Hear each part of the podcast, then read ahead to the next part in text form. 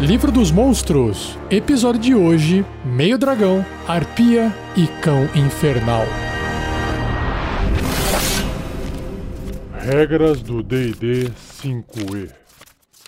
Uma produção RPG Next.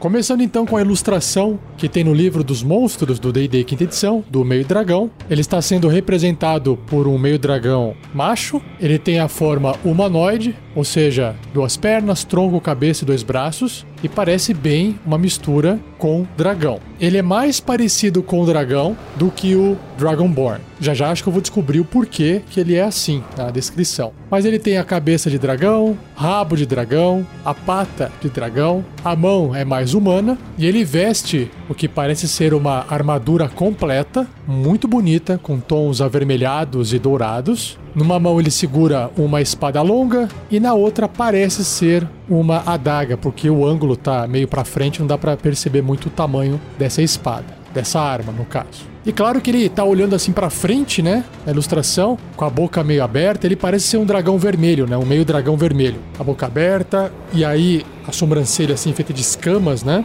Junto com as orelhas. Parece que ele tá com uma cara de mal assim. Mas vamos agora para a descrição que o livro traz para nós.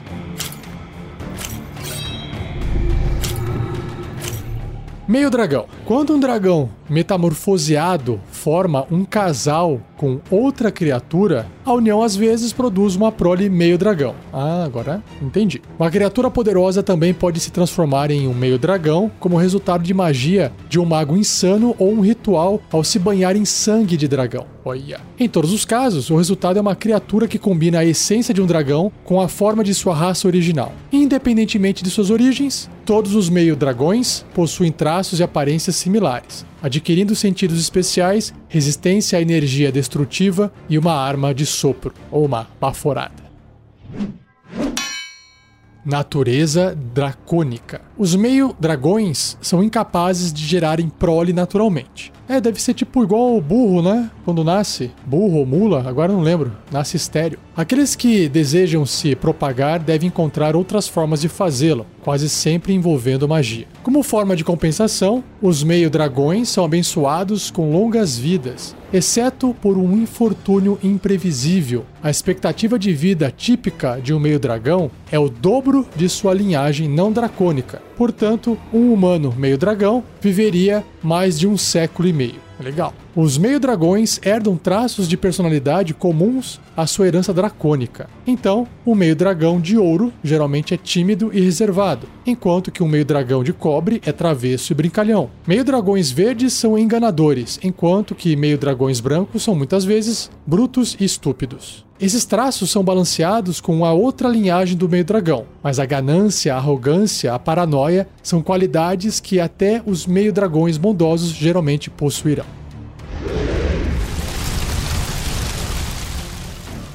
O próximo tópico do livro vai apresentar a descrição do que, que é o modelo de um meio dragão, ou seja, o template. Você pode pegar esse template e adaptar a qualquer forma de cruzamento aí entre dragões e outras criaturas, né? Mas vamos lá. Uma besta humanoide, gigante ou monstruosidade pode se tornar um meio dragão. Nossa, imagina um gigante meio dragão, que da hora. Quando uma criatura se torna um meio dragão, ela mantém todas as suas estatísticas, exceto como descrito abaixo. Sentidos, que é o primeiro, né? O meio dragão adquire percepção às cegas com um raio de 10 pés, que são 3 metros, e visão no escuro com um raio de 60 pés, 18 metros. Um outro item, uma outra característica é resistências. O meio dragão adquire a resistência a um tipo de dano baseado em sua cor. Então, se o dragão que gerou essa prole meio dragão era azul ou bronze, ele vai ter resistência a dano elétrico. Lembrando que resistência é metade do dano. Se for branco ou prata, frio. Se for cobre ou preto, ácido. Se for latão, ouro ou vermelho, fogo. E se for verde, veneno. Em idiomas, o meio dragão fala dracônico, além de quaisquer outros idiomas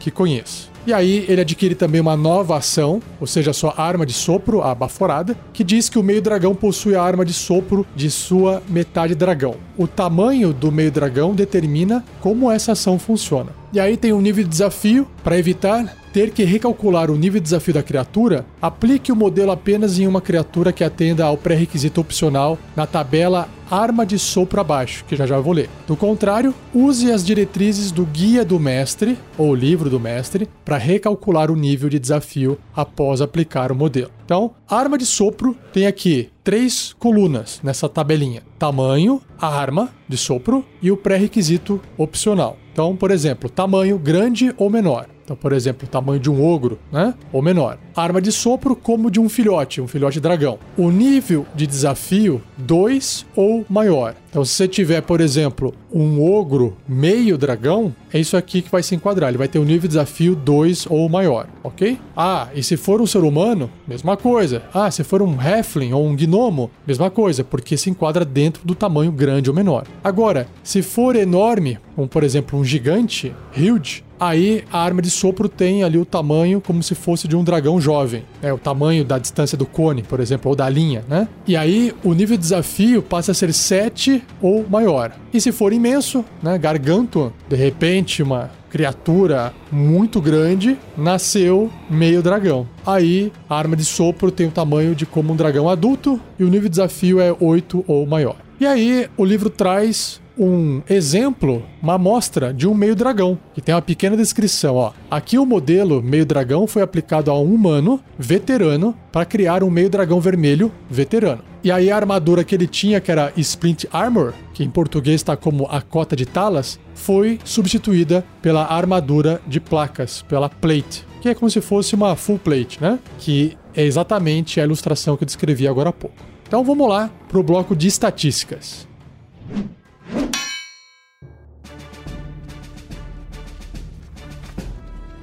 Meio dragão vermelho veterano é uma criatura humanoide médio com a tag humano, então ainda é considerado humano, não considerado um dragão, ok? De qualquer alinhamento, qualquer tendência. Tá escrito aqui, então tanto faz. Sua classe armadura é 18, fornecida pelas placas, claro. Pontos de vida 65, fortinho, hein? Deslocamento 9 metros, 30 pés. Não tem nenhum deslocamento aéreo, ou seja, não tem asas, não pode voar. Em atributos físicos ou mentais, então tem força 16, bem forte. Destreza 13, um pouquinho assim, só acima da média. Constituição 14, beleza. E aí os mentais são bem, né, no padrão ali de um ser humano, de um commoner. Então você tem inteligência 10, sabedoria 11 e carisma 10, que não concede bônus nenhum. Em perícias ele tem atletismo mais 5 e percepção mais 2. Resistência a dano de fogo, né, porque é meio dragão vermelho. Sentidos, percepção às cegas de 13 metros, visão no escuro de 18 metros e a percepção passiva é 12. Idiomas comum e dracônico, e o nível de desafio é 5, que concede 1.800 pontos de experiência. E aí, em ações, nós temos aqui ataques múltiplos, espada longa, então era uma espada longa que ele estava segurando, espada curta, é, não era uma daga, era uma espada curta, nem lembrei disso. Uma besta pesada, uau, e o seu sopro flamejante de fogo. Então vamos lá, ataques múltiplos diz que o veterano realiza dois ataques de espada longa. Se ele tiver sacado uma espada curta, ele também pode realizar um ataque de espada curta. Então ele pode escolher segurar a espada longa com as duas mãos para causar um dano maior, ou segurar a espada curta numa mão e a espada longa na outra para poder fazer um ataque a mais, com a sua ação bônus, né? Então a gente entra aqui agora na espada longa, que é um ataque corpo a corpo com arma, mais 5 para atingir, o alcance adjacente, né? Um metro e meio apenas um alvo, se acertar 7 ou 1 D8 mais 3 de dano cortante, então aqui ele tá segurando a espada longa com uma mão só, ou 8, que é um D10 mais 3 de dano cortante, se estiver usando a espada com as duas mãos. E aí ele vai poder fazer dois ataques apenas, ok? E aí se ele tiver essa da espada curta, ele pode ainda fazer o ataque com a espada curta, que diz que é um ataque corpo a corpo com arma, mais 5 para atingir, o bônus vai ser o mesmo. O alcance também é adjacente, 1,5m, apenas um alvo. Se acertar 6 ou um D6 mais 3 de dano perfurante. Já a besta pesada é um ataque à distância com arma, mais 3 para atingir, porque ele tá usando agora a destreza, né? Então a destreza dele é um pouquinho menor do que a força. A distância, distância de besta pesada é bacana. 100 pés ou 30 metros e até o limite de 400 pés ou 120 metros. Um alvo se acertar 6 ou 1 de 10 mais 1 de dano perfurante. Por fim, o sopro flamejante, que é a baforada de fogo, Fire Breath, que recarrega se tirar 5 ou 6 rolando um D6. Tem um terço de chance de recarregar no começo do turno dele. O meio dragão expele fogo num cone de 4 metros e meio, que são 15 pés, e cada criatura na área deve ser bem sucedida num teste de resistência de destreza com dificuldade 15 ou sofrer 24 7d6 de dano de fogo se fracassar nesse teste, ou metade, mesmo tendo sucesso. Então agora me acompanhe com a ideia de aventura.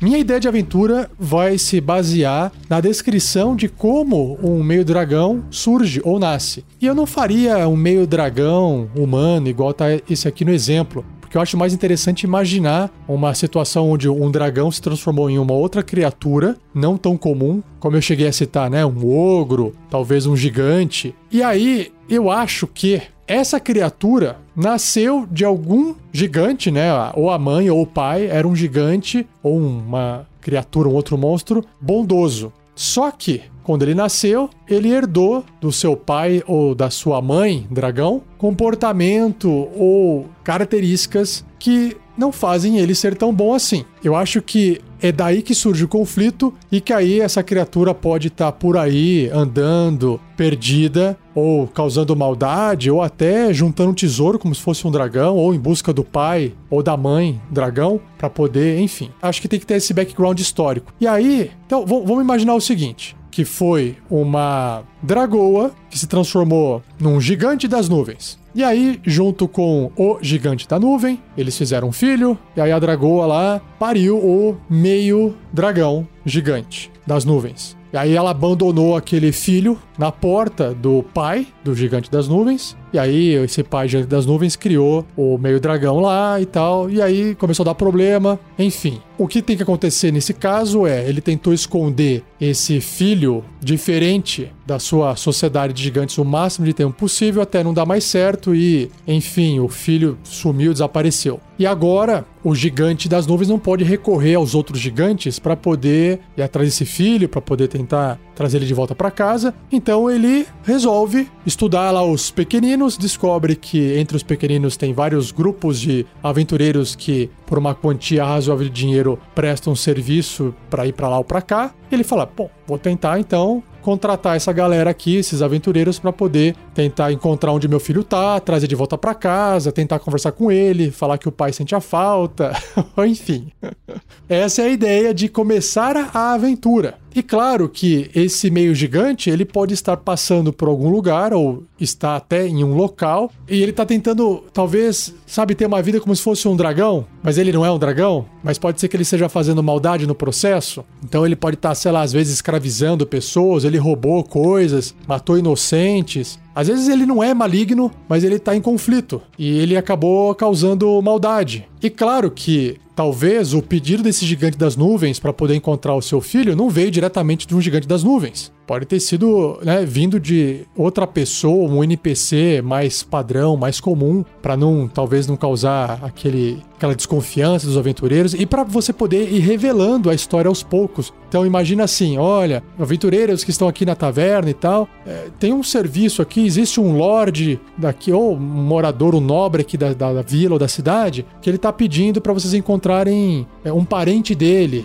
e esse parente mora na floresta e ele é assim, é assado, e, assim, e, e, não fornecer toda a informação logo de cara, sabe? Falar que, olha, ele é uma pessoa meio que vive com a cabeça nas nuvens.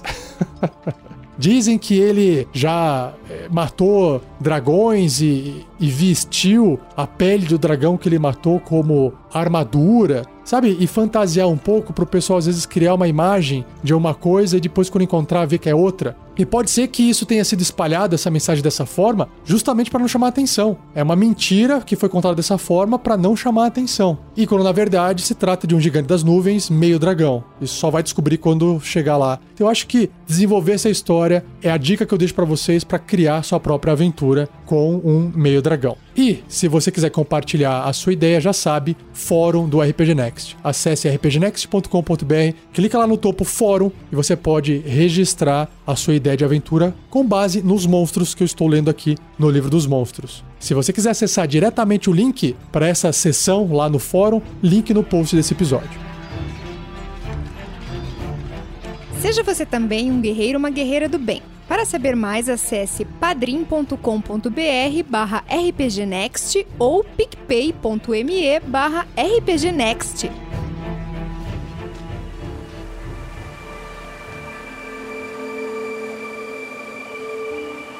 Próxima criatura é a Arpia, com H ou Harpy em inglês. E a ilustração que tem no livro dela parece uma moça nua, ela tá agachada assim de cócoras, com as mãos entre as pernas. Primeira coisa que você vê de cima para baixo, assim, ela tem um cabelo comprido, meio desgrenhado, meio é, sem cuidar. O rosto não parece tão humano assim, porque o olho é meio esbranquiçado, o nariz é um pouco diferente, a orelha é um pouco pontuda, mas tem uma aparência né, bastante humana ainda. Parece um pouco deformado. Só que aí você vai olhando a ilustração e vai vendo que o corpo é um pouco forte assim. Os músculos aparentam um pouco por baixo da pele. E aí quando chega na perna, ali na canela, aí muda a textura para uma canela de ave, que tem aquelas escaminhas assim, né? E aí o pé, dedos compridos e pontudos com unhas pontudas. A mão, que está entre as pernas ali agachada, é também bem comprida com os dedos grossos e bastante fortes assim, com unhas nas pontas. E aí para finalizar essa ilustração, onde ela se encontra agachada, parece assim no meio de uma floresta abandonada por causa dos troncos escuros, azulados,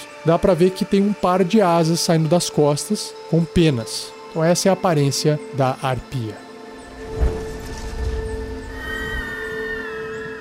Arpia. Se satisfazendo com sofrimento e morte, a sádica arpia está sempre caçando presas. Sua doce canção já atraiu incontáveis aventureiros para a morte, trazendo-os para perto da arpia para serem mortos e devorados. Interessante. Lembra um pouco a sereia, né? Que canta para atrair aventureiros, pessoas. Uma arpia combina o corpo, pernas e asas de um abutre com dorso, braços e cabeça de uma humana. Lembrando que em inglês está human, né, que é humano ou humana. Então não é uma coisa até então só para o sexo feminino. Suas garras assustadoras e clavas de osso tornam-na uma ameaça formidável em combate. E seus olhos refletem a maldade absoluta de sua alma. Falei que tinha alguma coisa com os olhos dela. Maldição divina. Muito tempo atrás, uma elfa ou elfo, porque em inglês não tem esse, essa distinção de sexo nas palavras, muitas vezes, né? Ele diz aqui an elf, que pode ser um elfo ou uma elfa, que vagava por uma floresta, ouviu um canto de pássaro tão puro e saudável que ela foi às lágrimas. E aí, no caso em inglês aqui, tá falando she. aí sim, então é uma elfa mesmo. Seguindo a música, ela chegou a uma clareira onde encontrou um belo jovem, elfo, que também havia feito uma pausa para ouvir o canto do pássaro. Só que esse era, na verdade, Fenmarel Mestarini, um deus elfo recluso. Sua presença divina levou o coração dela quando ele partiu, desaparecendo entre as árvores como se nunca estivesse ali. Apesar da elfa ter procurado pela floresta e chamado pelo estranho, ela não encontrou qualquer sinal de sua passagem. Levado ao desespero pela saudade, ela implorou aos deuses por ajuda. Então, a Erdrie Faênia, a deusa élfica do céu, ouviu a súplica da elfa e decidiu ajudá-la. Ela apareceu com um pássaro cuja canção havia fascinado o deus proscrito. Então ensinou a canção de beleza e sedução para essa elfa. Quando o canto dela falhou em atrair Feimarel Mestarine para o seu lado, a elfa amaldiçoou os deuses. Eita! Invocando um terrível poder e transformando-a na primeira arpia. Basicamente é isso. Tocou errado, cantou errado, não sabe fazer isso aí, maldição em você. A magia da maldição fez efeito tanto no espírito da elfa quanto em seu corpo. Tornando os desejos por amor em fome por carne, mesmo quando sua bela canção continua a atrair as criaturas para o seu abraço mortal. É bem conto de fadas, né? Muito legal. Canção da Arpia. Ouvir a canção de uma arpia é como ouvir uma música mais bela que qualquer outra coisa no mundo. Um viajante que sucumba ao efeito fascinante do canto é compelido a ir em direção à sua fonte. Uma arpia às vezes enfeitiça suas vítimas antes de atacar, mas o uso mais eficiente de sua canção é atrair suas presas para penhascos, para poços de areia, movediça ou abismos mortais. As criaturas presas ou incapacitadas tornam-se alvos fáceis para a ira da arpia. covardes sádicas. Eita! As arpias assombram falésias costeiras e outros locais perigosos para criaturas não voadoras. As arpias não têm qualquer interesse em uma luta justa e elas nunca atacam sem que tenha uma vantagem clara. É, tá certo. Se uma luta se voltar contra elas, elas não têm a capacidade de se adaptar e irão fugir famintas ao invés de arriscar um combate direto. Eu não chamaria de, de covarde, chamaria de inteligente, mas tudo bem. Quando atacam, as arpias brincam com a comida, deliciando-se com a música, entre aspas, que suas vítimas fazem quando gritam. Nossa. Uma arpia leva tempo para desmembrar um adversário indefeso e pode passar dias torturando uma vítima antes do fim misericordioso. Tem um, um pinguinho de Hannibal aqui, hein?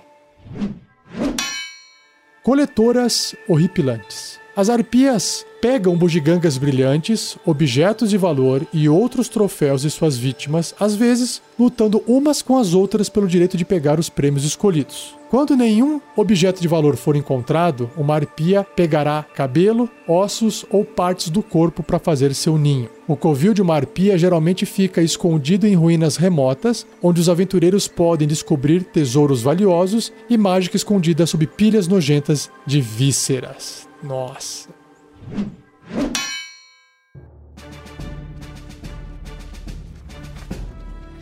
Bloco de estatísticas da Arpia. Ela é uma monstruosidade média de alinhamento caótico e mal. Sua classe de armadura é 11, baixinha. Pontos de vida 38, tá ok. Deslocamento de 6 metros, ou seja, não anda muito bem no chão, são 20 pés, mas voando 40 pés. 12 metros, né? É o dobro. Sua força é 12, destreza 13, constituição 12, então pouca coisa acima da média. Inteligência 7, então ela, né, meio burrinha ali, meio meio monstro mesmo, meio bicho, né? Sabedoria 10 e carisma 13. Sentidos, percepção passiva de 10, idiomas comum. E o seu nível de desafio é 1, olha só, concedendo 200 pontos de experiência. Em ações, ela tem ataques múltiplos, uma ação que se chama Garra, Clava e a Canção Sedutora, que tem uma descrição grande aqui desse efeito, dessa ação. Então, em ataques múltiplos, a arpia realiza dois ataques, um com suas garras e um com sua clava. E aí, a garra é um ataque corpo a corpo com arma, mais 3 para atingir, o alcance adjacente, né, um metro e meio, 5 pés, um alvo, se acertar 6 ou 2d4, mais 1 de dano cortante. Então as garras cortam com as suas unhas afiadas. A clava, também um ataque corpo a corpo com arma, também mais 3 para atingir, o alcance, mesma coisa, se acertar 3 ou 1d4 mais 1 com dano de contusão,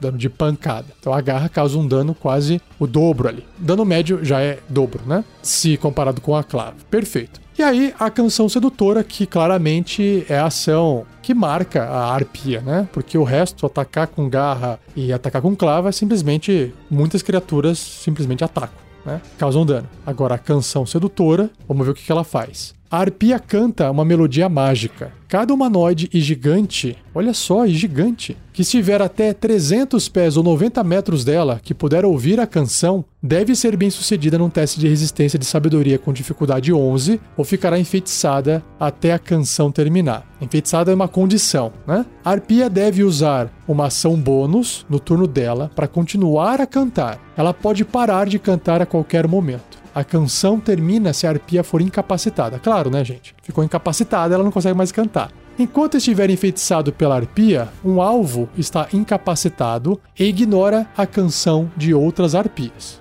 Se o alvo enfeitiçado estiver a mais de um metro e meio da arpia, ou seja, mais do que cinco pés, ele irá realizar a ação de disparada para se mover para próximo da arpia pela rota mais direta. A ação de disparada é basicamente você se mover, ok? Ele não evita ataques de oportunidade, mas antes de se mover para terreno prejudicial, como lava ou um fosso, e a qualquer momento que sofra dano de outra fonte diferente da arpia, o alvo pode repetir o teste de resistência para tentar sair desse transe da música, né? Uma criatura também pode repetir esse teste de resistência no final de cada um dos turnos dele. Se o teste de resistência de uma criatura for bem sucedido, o efeito termina sobre ela. E aí, um alvo que seja bem sucedido nesse teste de resistência fica imune à canção da arpia pelas próximas 24 horas. Perfeito.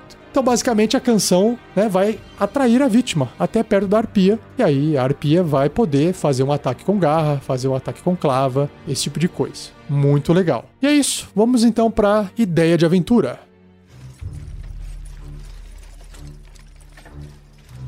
Minha ideia de aventura explora claramente o background, o histórico da arpia, que é muito mais interessante. Por quê? Como ela é uma criatura de nível de desafio 1, e se você colocar um grupo de aventureiros de quatro aventureiros de nível 1 para enfrentar ela, eles vão conseguir derrotá-la facilmente. Ou, claro, vai perder um pouco de vida aqui ou ali, mas basicamente eles conseguem matar essa criatura. Então, não é interessante você simplesmente colocar a arpia como monstro na sua aventura ali jogado. O legal é construir essa narrativa, esse histórico. Então, claramente, você pode estar numa vila, os aventureiros podem estar numa vila, no meio de uma floresta, num assentamento, e aí histórias são contadas de que se as pessoas vão até um local, numa região, talvez floresta dentro, perto de um penhasco, geralmente pessoas que estão tristes ou perderam um parente depois de uma guerra ou por causa de alguma doença. Essas pessoas foram vistas, sei lá, indo até um lugar para poder fazer uma oferenda e nunca mais voltaram. E aí pode ser que as pessoas falem, ah, ela se matou, ou ela foi comida por um animal da floresta, ou ela se jogou do penhasco porque ela estava muito triste, quando na verdade a arpia estava ali só de bituca olhando e cantando a sua música e atraindo as suas vítimas até ela. E é claro que os aventureiros são contratados para investigar é, isso que está acontecendo e eles podem acabar encontrando, bem bruxa de Blair assim, né? Eles encontram talvez pegadas, pedaços de roupa da pessoa, sinais de uma luta, talvez marcas de sangue ressecada. Aí eles fazem testes de investigação. Aí eles podem acabar encontrando, por exemplo, às vezes algum objeto do corpo da pessoa que ficou caído para trás, né? Às vezes um sapato ou uma bijuteria que a arpia não viu, né? Talvez já encontre ossos de vítimas antigas espalhados ali. E aí eu acho que planejar esse trajeto, porque a arpia não vai morar ali, né? Ela vai morar num local alto onde ela possa acessar voando, talvez no, na encosta de uma montanha, talvez no, no, topo de uma montanha, numa caverna. Ela vai morar num local que ela possa ter essas vantagens, essa proteção, né? E aí, para os aventureiros chegarem até esse local, eles podem ir passando por outros desafios pode encontrar, às vezes, armadilhas no meio do caminho, talvez armadilhas que foram criadas não pela arpia, né? porque ela não parece ter uma inteligência para poder fazer esse tipo de coisa, não, não diz que ela faz isso, né? Mas pode ser armadilhas criadas por outras pessoas querendo pegar talvez animais na floresta para se alimentar, e aí essas armadilhas ficaram abandonadas depois que esses rumores de pessoas desaparecendo na floresta foram sendo espalhados, e aí nunca mais as pessoas voltaram lá para ver. Pode ser que os próprios animais temem a arpia, a arpia acabou comendo esses bichos na região e não aparece mais, então essas armadilhas estão lá e nunca foram desativadas. E aí isso já pode ser um desafio para os aventureiros. E claro que eles podem encontrar animais também, animais maiores, às vezes um urso, às vezes um, um bicho ali, uma monstruosidade, talvez para poder enfrentar antes de chegar na arpia. E pode ser que também quando chegar na arpia não precisa necessariamente ter um combate. De repente da descrição que for feita, claro, ela, como ela é caótica e maligna, ela pode partir para cima, mas pode ser que exista uma história que os aventureiros ouviram lá no ano passado que conta essa lenda de como a primeira arpia foi criada. E claro que os aventureiros não precisam estar enfrentando a primeira arpia, mesmo porque não precisa ter só uma arpia. Mas o livro não deixa claro como é que as outras arpias surgem, só deixou claro como é que a primeira arpia foi criada. E aí, como é que as outras arpias são criadas? Como é que elas vivem? Será que chegando ali no covil da arpia, vocês vão poder visualizar talvez a arpia gerando outra arpia de alguma forma? Será que através das mordidas, como se fosse aquela ideia de zumbi, ela passa essa maldição para frente? Como é que ela passa essa maldição para frente? Como é que uma arpia, a primeira arpia gerou outras arpias? Então eu acho que dá para explorar muito mais esse, essa questão histórica, essa questão dessa história de amor e maldição que tem, bem parecido como né, a Bela e a Fera, sabe? Talvez a arpia possa, essa arpia no caso não seja a primeira, e ela possa ser revertida, a maldição possa ser quebrada. Talvez os aventureiros possam é, capturá-la ou a missão que foi passada para eles não é para matar, é para capturar a criatura ou capturar o que quer que esteja fazendo as pessoas sumirem na cidade, né? Eles não sabem que é uma criatura. E mas quem contratou os aventureiros sabe que se trata de uma arpia, mas não falou e que quer tentar reverter essa maldição. Talvez seja a esposa da, da pessoa, sabe? Então Fica aí minha sugestão, meus insights para uma ideia de aventura que você possa criar usando a arpia.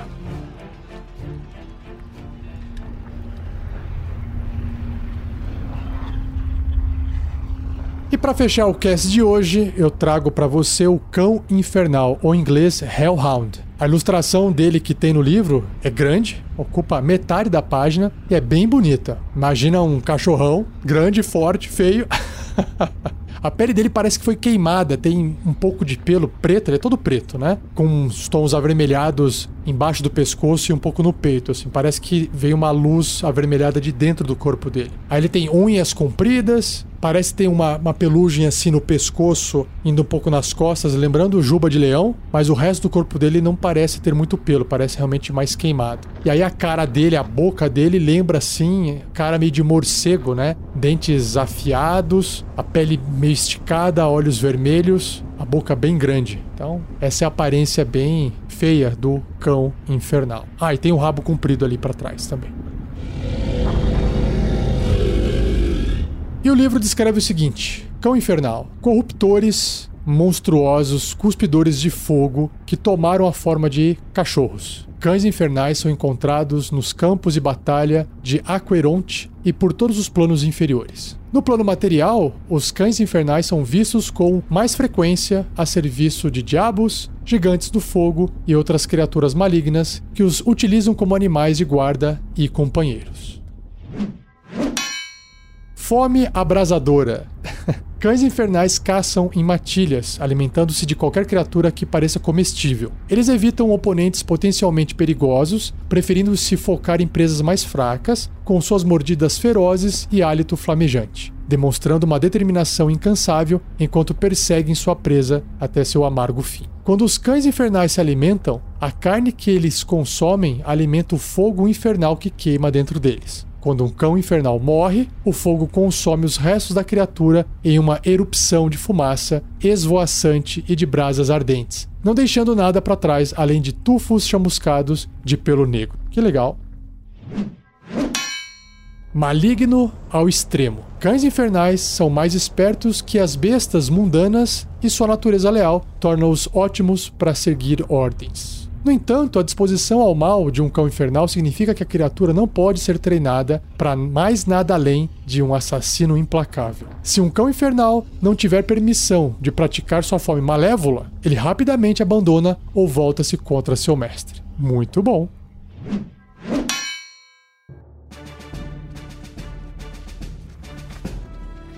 Então vamos ler aqui o bloco de estatísticas do cão infernal. Ele é um corruptor médio, um fiend, de alinhamento tendência leal e mal. Sua classe de armadura é 15, uma armadura natural, pontos de vida 45, ó, tá bom, os pontos de vida. Deslocamento 15 metros, uau, 50 pés, corre bastante. Sua força é 17, caramba, bastante forte para uma criatura média, né? Ou ainda mais um cão. Destreza 12, ok, acima da média. Constituição 14, só que inteligência é 6. E é verdade, apesar de ser uma inteligência baixa, é mais alto do que um, cão normal, né? Que seria 3. Sabedoria 13 e carisma 6. Ele tem perícias de percepção mais 5. Ele é imune a dano de fogo. É claro, o bicho cospe fogo, como é que vai sofrer dano de fogo? Sentidos, ele tem visão no escuro de 18 metros, 60 pés, e percepção passiva de 15. Idiomas, ele compreende infernal, mas não pode falar. Legal. E o seu nível de desafio é 3, concedendo 700 pontos de experiência. E aí ele tem aqui duas características. A primeira é audição e faro aguçados e a outra é táticas e matilha. Audição e faro aguçados diz que o cão tem vantagem em testes de sabedoria percepção relacionados à audição e ao olfato. Legal. Então, se alguém estiver tentando fazer um teste de percepção perto dele para tentar andar de forma furtiva, ele vai sempre fazer esse teste de percepção com vantagem, porque ele está usando o faro dele, certo? E a gente sabe também que aventureiros viajam, viajam, viajam, não tomam banho e vão exalar alguma catinga facilitando também o olfato dele. E a outra habilidade, a outra característica é táticas e matilha. O cão tem vantagem nas jogadas de ataque contra uma criatura se pelo menos um dos aliados do cão estiver a um metro e meio né, adjacente da criatura e não estiver incapacitado. Legal, isso torna ele bastante forte para poder acertar as suas ações, que no caso é a mordida e o sopro de fogo. A mordida é um ataque corpo a corpo com arma, mais 5 para atingir. O alcance é 1,5 um metro, né, adjacente apenas um alvo. Se acertar 7 ou 1 D8 mais 3 de dano perfurante. E mais 7 ou 2d6 de dano de fogo. Uau! Então, uma média de 14 pontos de dano no ataque. Ainda mais se considerar que é fácil dele fazer um ataque com vantagem se tiver mais um cão do inferno junto dele, atacando a mesma vítima, né? E aí o sopro de fogo que recarrega com 5 ou 6 num D6 no início do turno dele, faz com que ele espelhe fogo num cone de 4 metros e meio, que são 15 pés, e cada criatura nessa área deve realizar um teste de resistência e destreza com dificuldade 12, ou sofrer 21, uau, 6d6 de dano de fogo se falhar na resistência, ou metade se tiver sucesso. É isso, muito bom. Agora vamos para ideia de aventura.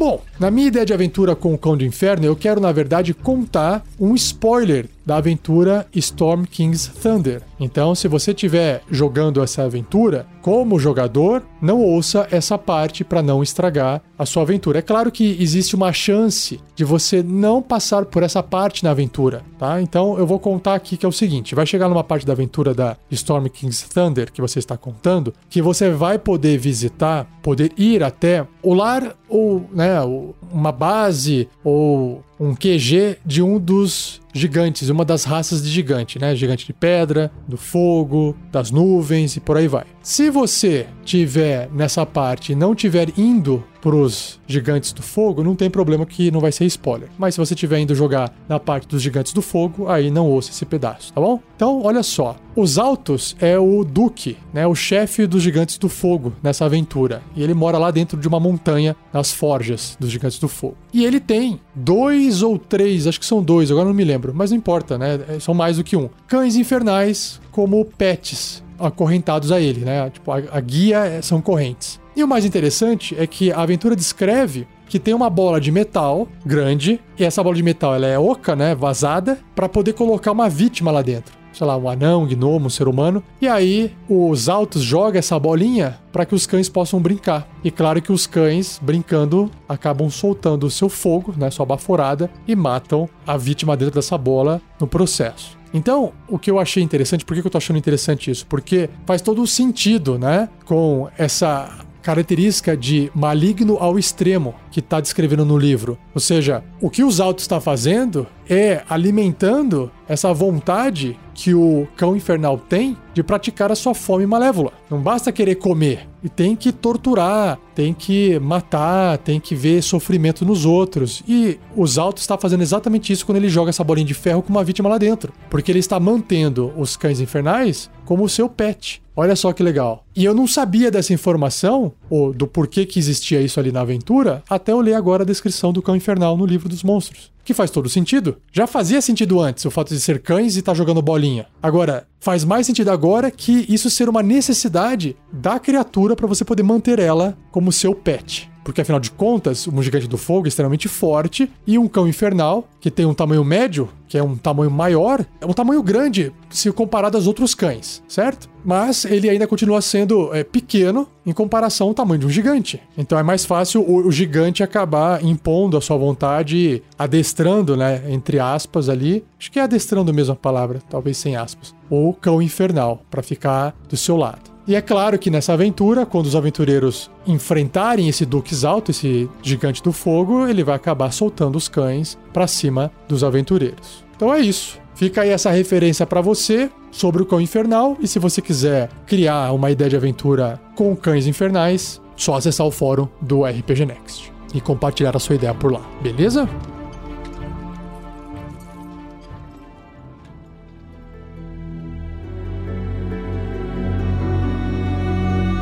E assim eu encerro mais um episódio do Regras do D&D 5e. Espero que você tenha gostado. Não se esqueça de compartilhar, porque a maior forma de fazer isso ficar sólido, as pessoas gostarem, mais ouvintes estarem conhecendo esse trabalho, é compartilhando. E claro, agradeço mais uma vez ao Gleico Vieira Pereira, o editor desse episódio. E antes de eu fechar aqui e falar para você qual que vai ser o próximo episódio, no post desse episódio que você está ouvindo agora, já tem também links pro Livro do Jogador em português da Galápagos, Livro dos Monstros em português também da Galápagos e o Escuro do Mestre. Não me pergunte por que, que ainda não tem o livro do Mestre na Amazon no dia que eu estou gravando esse episódio. Mas se você clicar nesse link afiliado que tem na postagem, você vai para amazon.com.br e pode comprar uma cópia do seu livro se você não tiver, em português. E também ali tem o link do livro em inglês, se você quiser também, que no meu caso eu cheguei a comprar. Eu prefiro a, a versão em inglês. Se você fizer essa compra ali no link de afiliado da Amazon, a Amazon vai passar parte do seu lucro pra gente, pro RPG Next, e aí você também está ajudando indiretamente a gente, tá bom? Fica aí a dica para você visitar, recomendação para você comprar os livros se você não tiver, que vai te ajudar e vai ajudar o projeto também. E não perca o próximo episódio, onde eu irei abordar